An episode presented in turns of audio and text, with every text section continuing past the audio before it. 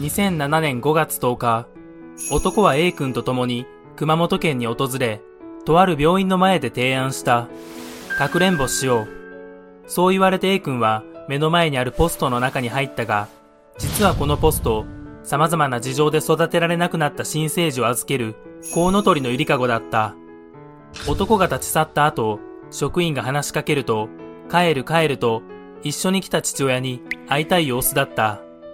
しかし A 君が父親だと思っていた男は、A 君の叔父で、母親を亡くした A 君を引き取り、後見人になっていた。ところが男は、A 君が母親から相続した6000万円をギャンブルなどで使い果たし、困っていたところ、ポストの存在を知り、訪れたという。